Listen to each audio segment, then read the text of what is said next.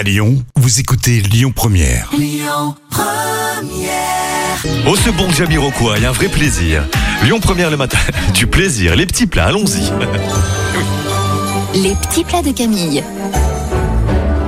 Il n'est pas trop tard Camille, tu as raison, hein, pour déguster une petite galette. Alors, euh, si vous avez envie de changer un petit peu, on peut vous proposer grâce à Camille la tarte frangipane aux poires et au chocolat. Oui, à la base, je suis team brioche, mais brioche. je suis à l'écoute Oui, mais de tu mon es, public. Camille, tu es surtout team chocolat. Oui, Eh ben voilà, on et comprend également. Donc on va préchauffer son tour, son tour, son four à Aussi. thermostat 7, c'est-à-dire à 220 degrés.